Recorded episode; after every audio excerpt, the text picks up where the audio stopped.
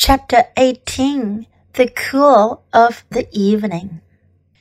In the cool of the evening, when shadows darkened the fair grounds, Templeton crept from the crate and looked round. Wilbur lay asleep in the straw. Charlotte was building a web. Templeton's keen nose detected many fine smells in the air.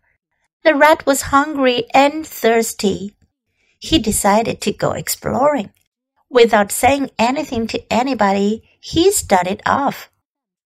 Bring me back a word, Charlotte called after him. I shall be writing tonight for the last time. The rat mumbled something to himself and disappeared into the shadows. He did not like being treated like a messenger boy. After the heat of the day, the evening came as a welcome relief to all. The Ferris wheel was lighted now.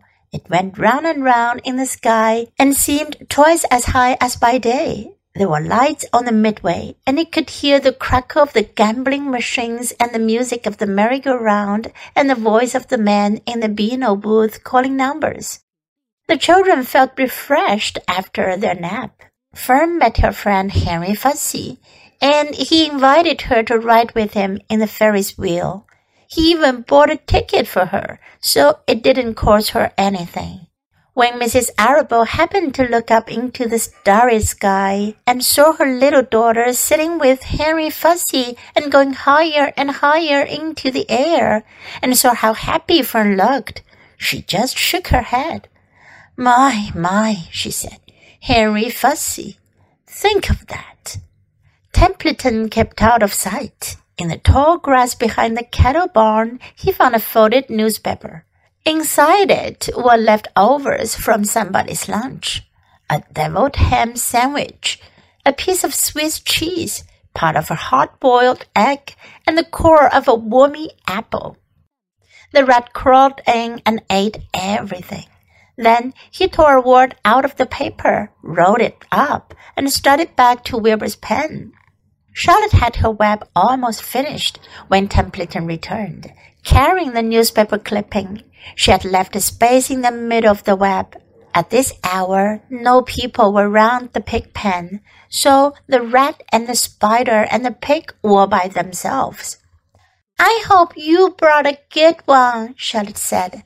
It is the last word I shall ever write. Here, said Templeton, unrolling the paper. What does it say? asked Charlotte.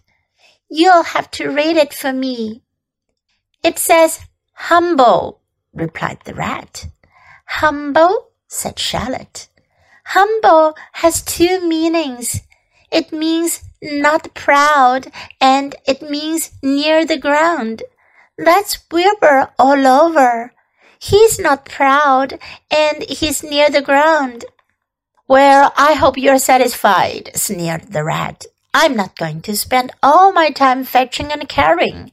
I came to this fair to enjoy myself, not to deliver papers. You've been very helpful, Charlotte said. Run along if you want to see more of the fair. The rat grinned. I'm going to make a night of it, he said. The old sheep was right. This fair is a rat's paradise. What eating and what drinking and everywhere good hiding and good hunting. Bye bye, my humble Wilbur. Fare thee well, Charlotte, you old schemer. This will be a night to remember in a rat's life. He vanished into the shadows. Charlotte went back to her work.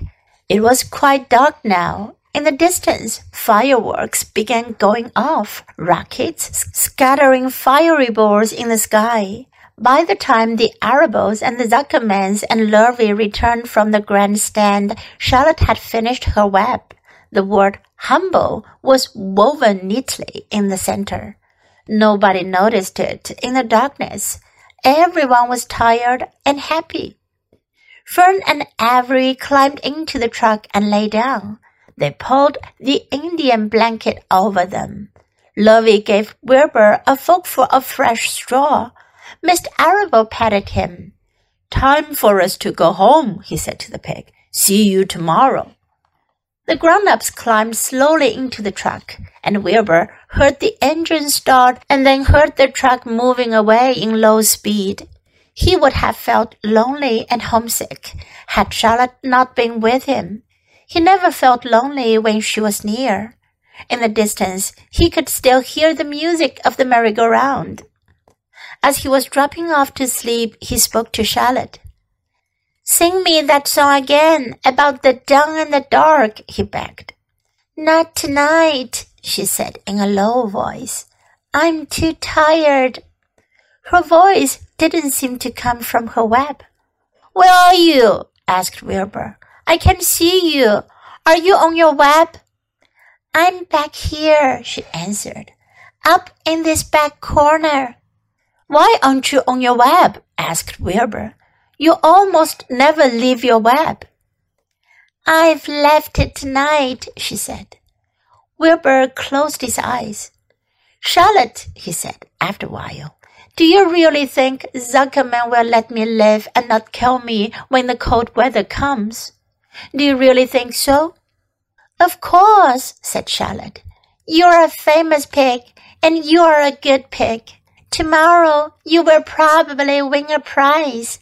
The whole world will hear about you. Zuckerman will be proud and happy to own such a pig. You have nothing to fear, Wilbur, nothing to worry about. Maybe you will live forever. Who knows? And now go to sleep.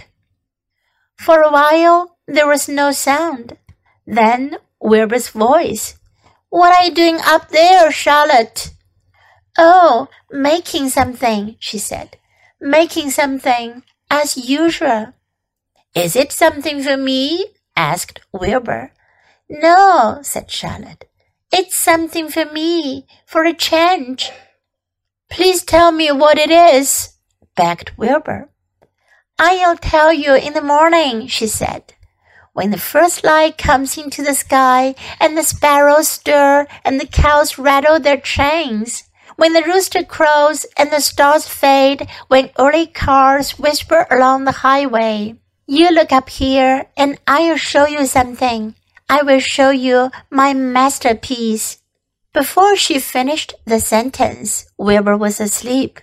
She could tell by the sound of his breathing that he was sleeping peacefully, deep in the straw. Miles away at the Arable's house, the men sat round the kitchen table, eating a dish of canned peaches and talking over the events of the day. Upstairs, Avery was already in bed and asleep. Mrs. Arable was tucking Fern into bed. Did you have a good time at the fair? she asked as she kissed her daughter. Fern nodded. I had the best time I have ever had anywhere or any time in all of my whole life. Well, said Mrs. Arable, isn't that nice?